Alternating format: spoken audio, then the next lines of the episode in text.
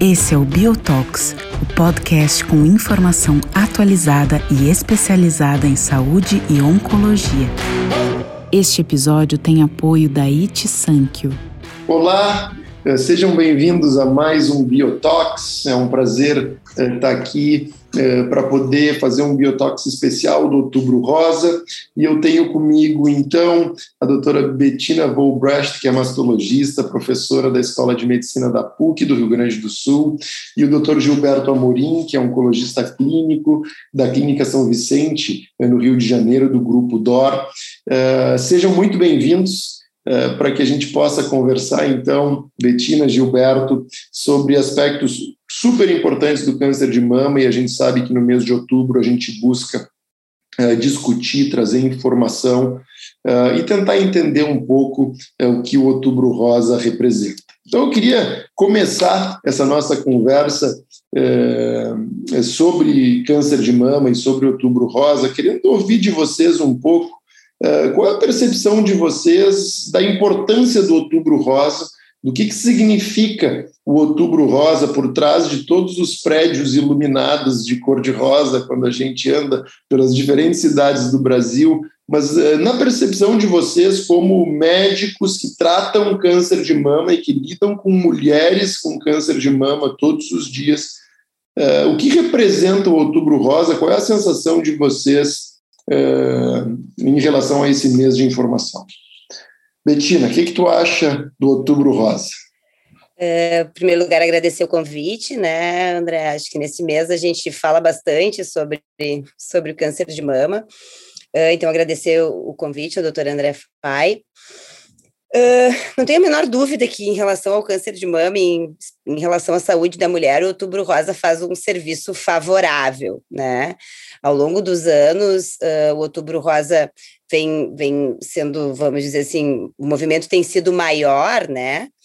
E eu não tenho a menor dúvida que traz, tem seus benefícios. Benefícios no sentido de que das mulheres se olharem, das mulheres cuidarem, pensarem um pouco mais na sua saúde, né? Não só especificamente em relação a câncer de mama, mas, enfim, destacar a questão importância de atividade física, de cuidar da alimentação, de cuidar do seu corpo. Né? A gente sabe que o Outubro Rosa é um movimento que começou nos Estados Unidos, mas atingiu todos os países praticamente do mundo, e no Brasil, desde a década de 90, tem ficado mais forte.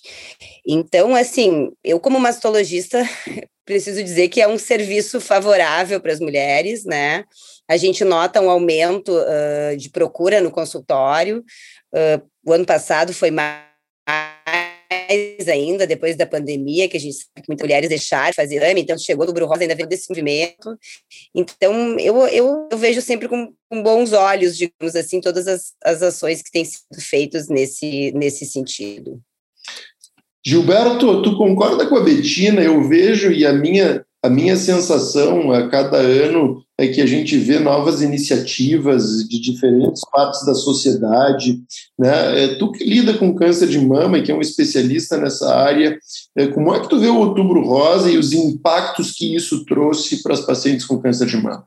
Olha só, André, bom, obrigado pela oportunidade, é, obrigado pelo convite. Eu tenho uma visão que é, assim, é, compartilho com a Betina a maior parte da, das sensações que eu tenho em relação a muitos outubros rosas já acumulados, nesses, é, e ela, ela tem razão, quer dizer, acho que aqui no Brasil, de 2008 para cá, começou a ganhar corpo. Aqui no Rio de Janeiro, por exemplo, a primeira vez que o Cristo Redentor, né, que é uma, é uma, uma estátua icônica para o país, independente de questões religiosas, não só para os cariocas, fluminenses, mas brasileiros, foi em 2008. E aí, claro, 12, 13 anos depois, você tem um número uh, de, de outubros rosas que já dá para a gente tirar algumas, algumas percepções. Tem muito mais coisas boas do que ruins, é inegável.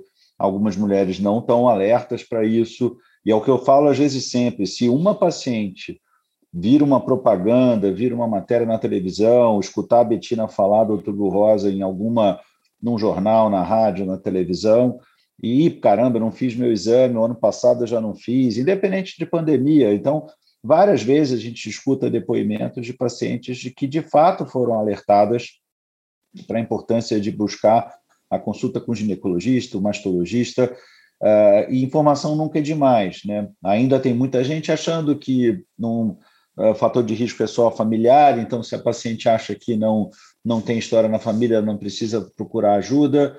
Uh, então, assim, nesse sentido, a gente ganha um pouco de espaço, especialistas como Betina, mastologistas, oncologistas que trabalham com câncer de mama ganham um pouquinho mais de visibilidade e as pautas acabam ganhando mais visibilidade. Então, as ONGs que militam pela causa, FEMAMA, Oncoguia, Instituto Lado a Lado, mais recentemente o Instituto Vencer o Câncer, naturalmente conseguem trazer para a mídia esse tipo de ação. Quer dizer, hoje mesmo eu participei de uma sessão é, do Senado Federal de suposto fechamento do Outubro Rosa, quando você vai ver as ações que foram elencadas lá no evento, elas são muito modestas. E aí vem a crítica, porque muita gente é muito bonito, assim, ah, o Congresso fica iluminado de rosa, assembleias legislativas, empresas, tem muito marketing, e é um marketing que eu tenho um pouco de dúvida se não tem uma carona e aí de concreto aquela empresa está realmente fazendo alguma coisa relevante para aquela ou ela está fazendo politicamente correto e ainda querendo fazer marketing em cima da causa.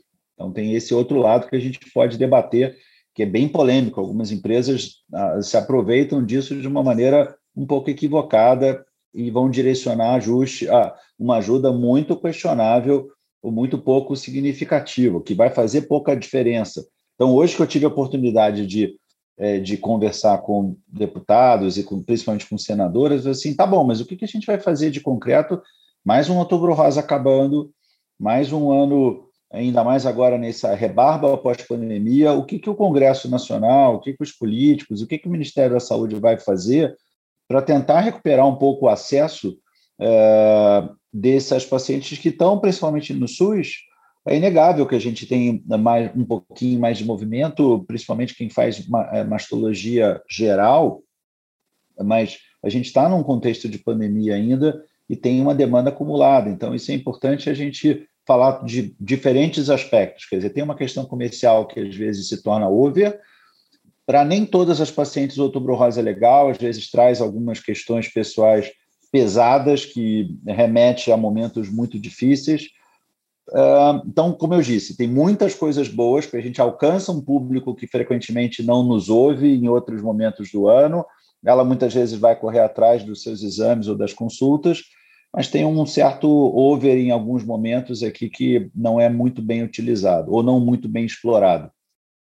Acho que esse é um ponto super importante, Gilberto, que tu trazes. E se a gente olha, né, eu não sei se né, se a gente pode fazer essa associação, provavelmente não, mas assim, se a gente observa a mortalidade de câncer de mama em países desenvolvidos, né, a gente vê uma curva diferente, por exemplo, no Brasil do que a gente observa nos Estados Unidos e em outros países. Né? Então, assim, será Será que a gente está sendo efetivo no desenvolvimento de políticas públicas, né? E se de fato eh, toda essa informação que a gente busca trazer está, eh, né, de fato impactando políticas para melhorar eh, a vida das mulheres? Eu acho que é em diferentes aspectos, né? E aí eu, eu volto né, para Betina na área de mastologia. Betina, a tua impressão, né? E tu trabalha, né? Tanto numa área de medicina eh, privada, como também de, de medicina né, no sistema público de saúde. Uh, tu acha que a incorporação de, de leis, de colocar mamografia disponível a partir dos 40 anos, tu acha que isso funciona no nosso meio? Tu acha que de fato a gente está a gente está conseguindo impactar esse tipo de, de política com o Outubro Rosa? Como é que isso, como é que tu vê isso na prática? É, uh, especificamente, assim, em relação aos exames, né, André, uh, existe uma luta grande em relação uh, a gente começar a poder fazer mamografia a partir dos 40 anos, né, a gente sabe que pelo Ministério da Saúde a gente começaria enfim, a orientação que comece com 50, existe uma, uma, vamos dizer assim, uma luta da Sociedade Brasileira de Mastologia, da FEBRASGO, que a gente consiga fazer isso a partir dos 40. E tem uma questão que é dessa questão especificamente de exames de imagem, para quem trabalha no SUS e trabalha em consultório privado, que também tem a questão da qualidade dos exames, né? Que é uma questão uh, difícil, por exemplo, a gente acaba pegando no SUS ainda mamografia de qualidade ruim, né? E que muitas vezes aí acaba sendo um desserviço, como eu digo, à saúde daquela mulher, porque a mulher ainda foi ali, fez a mamografia, né? Uh, diz, não, eu fiz a mamografia, a mamografia tá normal, mas quando a gente pega para ver o exame, né, pega o exame, a, a chapa mesmo, como a gente diz, para ver o exame, está ali. Uma mama difícil de ver, uma mulher que foi mal posicionada, em que não pegou toda a mama, né? Uh, então, eventualmente, a gente deixa de ver uma parte, por exemplo, a parte mais posterior da mama, então, às vezes, deixa de ver uh, alguma lesão, né? Então, uma coisa que a gente luta bastante também nessa questão, no Outubro Rosa, como está toda a política voltada para isso, tudo é bom. A gente quer fazer exames nas pacientes, a gente quer exame de qualidade né? Uh, isso falando especificamente em mamografia, e quando a gente fala em ultrassonografia também, né? Tem toda essa questão de, de, ter sido um exame bem feito, de uma paciente que tenha sido bem avaliada. Então, essas questões uh, também, né, de certa maneira, é muito, uh, vamos dizer assim, é difícil comparar no Brasil. A gente tem duas realidades muitas vezes difíceis, né? Que é essa questão do SUS e essa questão da medicina privada.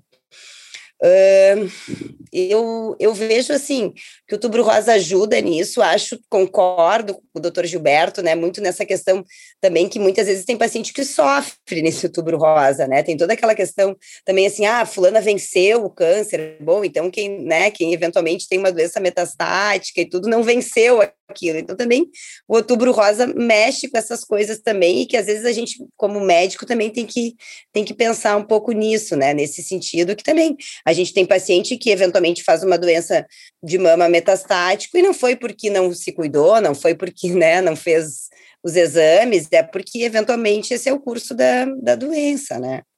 O André, acho que esse é um ponto muito importante, porque uh, a gente fala sempre no Outubro Rosa e quando vai para a mídia, uh, e hoje em dia com as redes sociais, live disso, live daquilo, diagnóstico precoce o tempo inteiro, e a gente quer passar uma mensagem positiva de que sim, são doenças curáveis, aí você vai falar do carcinoma in situ, 97% de chance de cura, tumores estágio 1, mais de 90%, e aí você começa a ver que realmente tem algumas mulheres que não conseguem fazer esse diagnóstico, mesmo com acesso a bons exames, como a Metina falou. E outra coisa é a questão do acesso no SUS, a paciente brigando para fazer uma mamografia, ela escuta lá a doutora Betina falar na televisão que tem que fazer a mamografia, e mesmo dentro da política do Ministério, mamografia acima de 50 anos, a cada dois anos, e a cobertura de mamografia no país, em muitas capitais, é, é pífia, mesmo aqui no Rio de Janeiro, dentro da rede pública.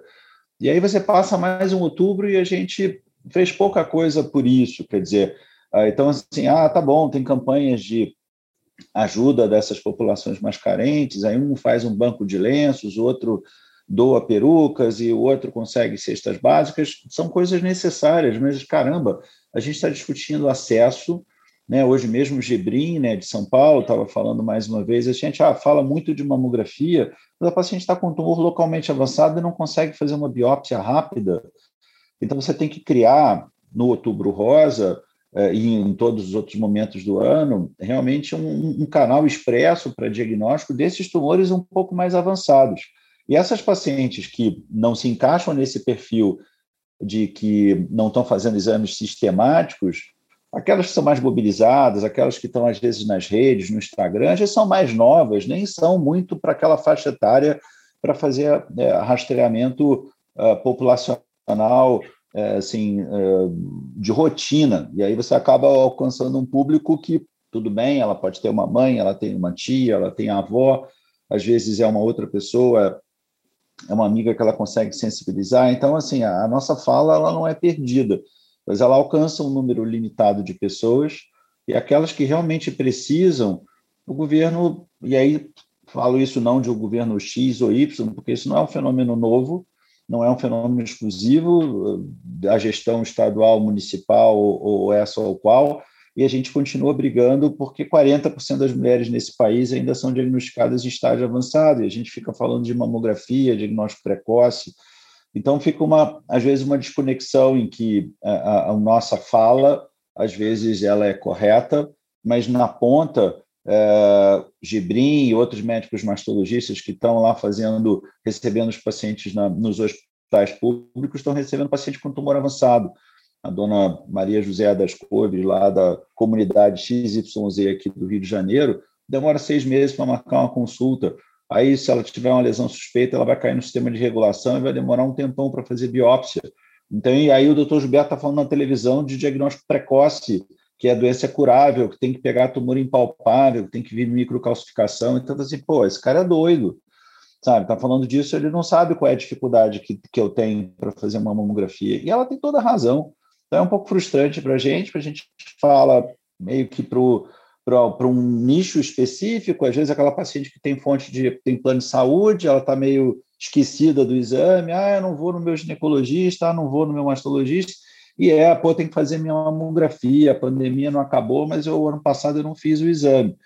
É legal, mas enquanto isso, um monte de gente morrendo de câncer avançado com diagnóstico tardio. Então a gente precisa unir esforços uh, e e quando você conversa com agentes públicos, como as, as pessoas com quem eu conversei hoje, aí você vê como é que as pessoas estão realmente desconectadas. Tem uma pauta positiva, outubro sempre trouxe coisas boas nesse cenário, algumas aprovações até mesmo no SUS, a briga para colocar trastuzumab no SUS, ela acabou sendo, depois de longo atraso, veio depois de um outubro rosa, é, acesso de quimioterapia oral, que hoje a gente quer derrubar o veto para acabar com essa bobagem de ter que ter uma listagem de dois, três anos de atualização pela ANS, isso vem depois de uma luta que também acaba sendo uma pauta positiva para para Outubro Rosa, mas chega uma hora que a gente está falando para públicos muito para um nicho, sabe? E a grande massa da população está à margem dessa, desse acesso e a gente continua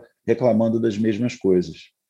Eu acho que essa visão crítica é, é, muito, é muito importante no mês de outubro, né? E, e eu acho que tu tocou num, num, ponto importante, Gilberto, né? Que a gente está falando de diagnóstico precoce, de doença localmente avançada, mas assim, quando a gente fala de terapia sistêmica, né, quanto tempo demorou para trastuzumab estar tá disponível? Né? Se a gente pegar os avanços, e aí pegando como exemplo a doença HER2 positiva, né, a quantidade de novas drogas surgindo é, e que não vão estar acessíveis, né? E, e, drogas que fazem uma diferença brutal, né? No desfecho clínico de, dessas pacientes, né? Então, como eventualmente a gente usar o Outubro Rosa, né? Também mudando um pouco a pauta, né? E tentando atingir as pessoas que precisam ser atingidas nesse contexto. Acho que esse é um desafio nosso também, né? Talvez de pessoas que, que que, que, querem fazer do Outubro Rosa talvez algo relevante, né, e que de fato consiga mudar políticas de saúde.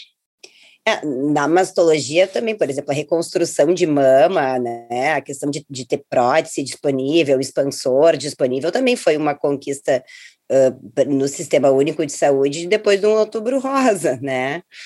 Uh, mas também tem a questão assim, tem paciente que eventualmente não tem indicação de fazer reconstrução de mama, ou que eventualmente até né, não vai se beneficiar fazendo uma reconstrução, vai atrasar o, o tratamento sistêmico. Hoje, eu estava no SUS, enfim, e aí a paciente disse: Ah, mas eu tenho direito, a gente eu ouvi, eu tenho direito a fazer reconstrução. Não, ok, tem direito, mas às vezes não tem uma indicação, né? Eventualmente vai atrasar o teu tratamento sistêmico, né? Uma paciente que. Então, assim, Também tem essa coisa na mídia também, né? Que eu vejo muito assim, o rosa, ok, coloca, tem que fazer diagnóstico precoce, né, né? todo mundo tem direito a reconstruir, todo mundo tem direito.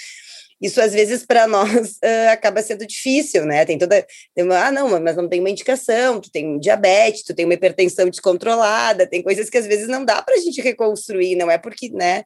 Então também tem essa questão, que a gente também tem que às vezes botar na mídia que às vezes é uma indicação médica de poder fazer alguma coisa ou não, né? A gente consegue e ainda nesse, algum... ah, não, e ainda nessa questão de, de mamografia, tem uma coisa que, que também vai muito isso, né? Uh, assim, tá sempre, ah, tem que fazer mamografia. Vamos, vamos, começar com 50 anos, a cada dois anos tem que fazer mamografia, tem que fazer mamografia, tem que fazer mamografia. Aí chega a Dona Maria no fim lá no consultório com seus 85 anos e tu diz: "Não, agora tu não precisa mais fazer mamografia". Isso ninguém fala no Outubro Rosa, né? Que existe um tempo também para isso, né? E que isso, isso também, as pessoas estão envelhecendo, as pessoas estão vivendo mais, né? Que é uma coisa muito boa, mas a gente tem um tempo para fazer rastreamento, né? Semana passada eu falei para uma senhora no consultório de 85 anos que eu não precisava mais fazer, né? Que eu examinaria ela, mas que ela não teria mais uma indicação de fazer mamografia, né? Assim, nessa rotina, porque. E aí, ela, como não tenho mais indicação? Todo mundo fala que eu tenho que fazer mamografia. Então também tem esse lado que eventualmente a gente não fala. É um exame de rastreamento importante, numa determinada idade é importante, mas também chega um, ele tem um limite, né? Tem determinada idade que a gente tem que pensar em parar e eventualmente até focar em outras, em outras coisas, né? Eu queria trazer um, um, um tema para a nossa conversa aqui, André, que é dentro desse desse do Outubro Rosa, as empresas às vezes tomam iniciativas e, e, e às vezes muito mal assessoradas na, na, na televisão mesmo. Não, porque esse é um mês importante do aí assim, não, porque você tem que fazer é, é, para prevenção, e aí a prevenção é mamografia. Então, assim, já tem uns erros conceituais que são de enlouquecer. E aí a gente fica remando contra a maré, fala assim, olha, gente, fazer exame não previne coisa nenhuma, mas a gente tem que começar do básico. Verdade. Então, assim, é um pouco cansativo para quem milita nessa área, e eu me considero um militante esforçado, mas tem horas que dá vontade de você chutar o balde e, e desistir, porque você, caraca, é que você escute isso de uma pessoa mais simples, que tem menos eh, estudo, ela pode fazer essa confusão, mas você escuta isso de jornalistas, de pessoas de um bom padrão, às vezes veículos importantes, cometendo erros grosseiros nesse sentido. A gente também superou já, ou deveria ter superado essa questão do autoexame, mas é, é, num país como o nosso, a gente, assim, eu entendo, né? Claro, há uns anos atrás o INCA fez lá uma fala num, num Outubro Rosa, que foi uma saraivada de, de, de críticas, porque era um, um estudo que supostamente as mulheres, e aí o pessoal da epidemiologia, e, e, detalhe, uma pausa aqui, isso não foi há 20 anos atrás, isso foi há 3, 4, 5 anos atrás, em que o empoderamento feminino, porque dois terços das mulheres que fizeram diagnóstico lá na pesquisa que eles fizeram, fizeram diagnóstico pelo autoexame. E o pessoal indo fazer propaganda na mídia como se isso fosse muito bacana. Olha que legal, as mulheres estão conhecendo o próprio corpo, uh, e aí fazendo diagnóstico de tumor avançado porque tem um caroço do tamanho de uma laranja. Então, assim, isso não é autocuidado, isso não é nada que seja motivo de orgulho. E as pessoas iam totalmente desconectadas, o pessoal da assistência ficou enlouquecido. Eu já estava fora do, do, do INCA na, essa, na época, mas repercutiu muito mal. Porque como, como alguém vai fazer patrocinar uma pesquisa dessa e depois vai divulgar isso como sendo uma coisa bacana em pleno outubro rosa, quer dizer, olha, a gente não tem acesso, os pacientes não fazem diagnóstico, não fazem rastreio mamográfico, não tem diagnóstico precoce, mas as mulheres estão, elas estão se palpando, então é bacana porque dois de cada três casos estão sendo diagnosticados dessa forma. Bizarrice, mas assim, a gente, é, mas é o paradoxo que a gente vive, porque a gente não pode deixar de falar de alguma maneira de autocuidado, né? Porque assim você consegue reduzir a mortalidade, né? Como se fez lá no estudo lá na Índia, né? Que você começa a treinar umas pessoas para examinar as mulheres, mesmo não médicos, porque assim é, às vezes você vai palpar um caroço de 3 centímetros que uma enfermeira treinada, um estudante treinado vai conseguir examinar, é melhor do que fazer um diagnóstico de um tumor ulcerado. E aqui a gente fica batendo na, na tecla de realmente ah, diagnóstico precoce, microalficação, carcinomicídio. É importante, mas, de novo, desconectado da prática e as pessoas estão, com, com doença muito avançada. Então, ainda tem um trabalho gigante, porque quem está na ponta do SUS, principalmente em algumas cidades onde o, o, o, o atendimento é muito precário, e, e, o Rio de Janeiro muitas vezes é um exemplo desses, dessas questões assim, de, do nosso atendimento muito fragmentado e de baixíssima qualidade em termos de resolutividade, aí a gente fica vendo lá outros exemplos de que o SUS pode fazer melhor e tem bons exemplos Brasil afora. Então, em vez dessas, desses bons exemplos serem utilizados pelos gestores e serem reproduzidos, é como a gente brinca, assim, não dá para clonar o pessoal lá do, do Gebrim, lá do Pérola Baita, não dá para clonar as, as enfermeiras navegadoras, que às vezes fazem um bom trabalho dentro do SUS, mas esses, é, é, esses exemplos têm que ser multiplicados, porque a gente pode fazer melhor. No Rio de Janeiro, poderia estar cuidando melhor das suas mulheres que não têm plano de saúde, mas é tudo fragmentado. E aí e, e os atores não querem conversar, ou quando conversam, ficam só resmungando e não, e, e não põem um plano em prática, o município não conversa com o Estado, o Estado não conversa com o federal, porque aqui foi uma capital da República, e a gente tem uma rede federal de atenção né, final, né, porque quem atende câncer no Rio de Janeiro praticamente são os hospitais federais, não só o Instituto, mas também os hospitais federais que são aqui do Rio de Janeiro, mas na clínica da família é na prefeitura. Quem faz o diagnóstico da imagem é o Estado e uh, quem, é, quem trata é o federal. E aí é uma zona. E aí a gente está em 2021, terminando um outubro rosa e discutindo algumas coisas que não avançaram. Então, assim, é, é angustiante para a gente esse período. Eu confesso que o mês de outubro, para mim, além de cansativo, uh, eu chamo uh, intimamente de meu inferno rosa. É, porque se eu atender todas as demandas que aparecem, eu vou surtar. E, ao mesmo tempo, é angustiante porque eu vejo a angústia de algumas pacientes nessa fala de que diagnóstico precoce, a paciente está lá se sentindo pô, mega culpada, que é, atrasou um pouquinho o exame, ou como a Betina falou, nem atrasou o exame, já pegou lá um triplo negativo agressivo, um HER2 mais avançado, e ela, caraca, todo mundo falando que é curável, curável, curável. Né? Às vezes ninguém fala do metastático, ou fala pouco, e a gente tem que falar do metastático também. Então, assim, é, é, é, é bacana em muitos aspectos, mas é sofrido e tenso em outros.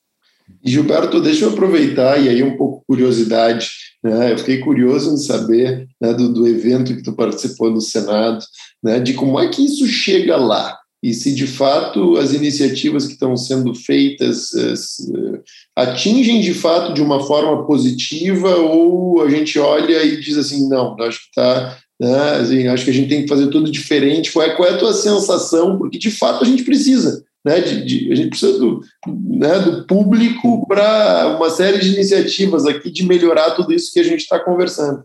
Ah, e algumas coisas que foram conquistadas, e o, o pessoal do Sul é um exemplo disso, né, assim, deputada Carmen Zanotto, a, a, outra senadora, a Rosa Amélia, enfim, são, foram madrinhas de campanhas que começaram, seja na FEMAMA, seja fora ou, ou em outras ONGs, como o pessoal do Oncoguia, precisa de gente. Se virou uma, uma lei a reconstrução de mama, é, com, e, e, tem pacientes na fila do SUS, e, e, e é isso. O, o, Congresso, às vezes, é um pouco desconectado da realidade, né? Muitas leis, leis do 30 dias, lei dos 60, Lei da Angelina Jolie, que no Rio a gente fez a lei da Angelina Jolie. Não conversaram com nenhum agente público para saber aonde é que a paciente vai fazer uh, o, o, aconselhamento genético, qual, é o laboratório público que faz, nenhum hospital público faz, mas tem uma lei. A deputada que é, é, conseguiu emplacar essa lei não conversou com ninguém, mas faz propaganda da lei da Angelina Jolie. É um pouco assim quando você vê em relação ao Senado, às vezes o, o, o Congresso como um todo e as câmaras legislativas, as assembleias estaduais algumas leis desconectadas da realidade, mas algumas de fato vingaram. Então, assim, antes a gente achava a lei de 60 dias uma bizarrice, mas hoje você vê muitos gestores públicos usando como referência na navegação, em algumas métricas para avaliar a performance, usando a lei de 60 dias. Olha, não está cumprindo, está ruim. Olha, esse estado está melhor, esse estado está pior. Aí tem lei dos 30 dias, olha, e aí você não consegue fazer exame para fazer diagnóstico, mas tem lei. Então, o Brasil é um país pródigo de leis. Quando você conversa com esses, com esses políticos, é interessante como alguns são muito bem intencionados, então tem uma bancada feminina forte. Para algumas dessas coisas você precisa de padrinhos e de madrinhas, então não adianta as ONGs ficarem falando que tem que fazer, que tem que fazer, tem que fazer. Por exemplo, essa questão da, do, do, da, da droga oral é, e, do veto, uh, enfim, da, da, da, esse último veto. Para derrubar o veto, você tem que mobilizar o Congresso. Agora, numa pandemia, crise econômica, polarização, a um ano da eleição, não é muito fácil. Mas claro que a gente cobrou uh, da, assim, dessas pessoas hoje com quem a gente teve acesso, e várias ações foram sugeridas, então foi bacana que não foi só uma reunião no sentido assim, ah, uma reunião bonitinha só para dizer que o Congresso Câmara e Senado fizeram alguma coisa pelo Tubo Rosa. Realmente, no início, algumas ações que eles mostraram que fizeram lá foram muito modestas.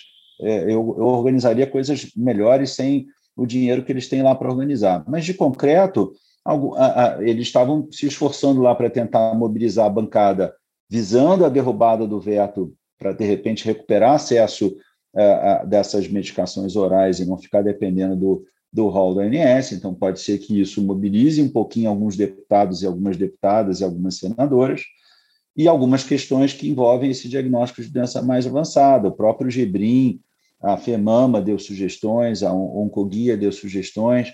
A gente tem uma desigualdade muito grande no acesso, e, e no final das contas, quem continua morrendo de câncer de mama é, é, é isso, não é aquela mulher branca de idade X que tem plano de saúde, morre a mulher pobre, não sei o quê, da comunidade XYZ, da periferia de uma grande capital.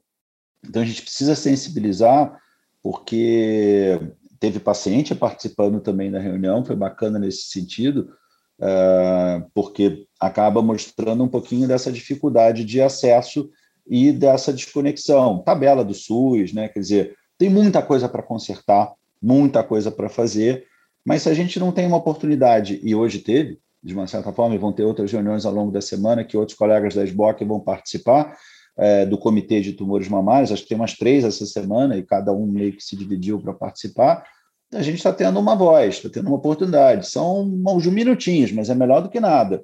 E as ONGs também, tem uns minutinhos lá para gritar. E aí, se você consegue sensibilizar um ou outro desses atores políticos importantes, é, pode ser que a gente consiga conquistar algo uh, mais relevante, porque não adianta a gente ir para a mídia falar de algumas coisas e o Congresso está lá encastelado com preocupações uh, já pensando nas eleições ou numa outra pauta.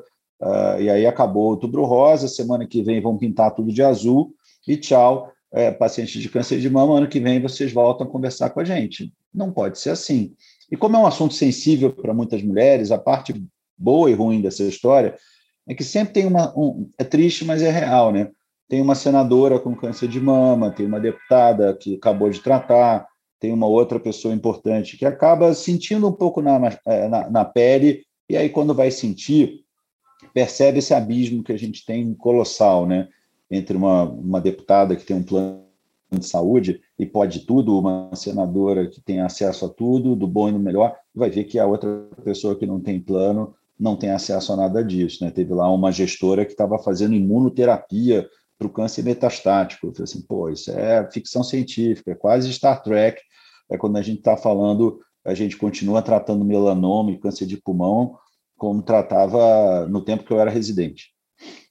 Exatamente. Acho que excelente, pessoal. Acho que essa é uma visão uh, crítica que é importante no, no Outubro Rosa. Eu acho que todo mundo concorda que que a pauta é extremamente positiva e que, e que existem conquistas, né? E que, e que tudo começa por informação e a gente, de fato, poder trabalhar isso, mas é importante também a gente poder é, enxergar todos os lados do Outubro Rosa, né?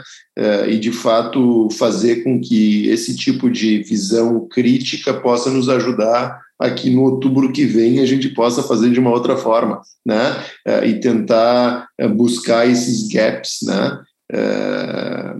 para de fato tentar melhorar a realidade do tratamento do câncer de mama no nosso país. Né? Então, acho que excelente o nosso bate-papo. Queria agradecer muito Gilberto, Betina.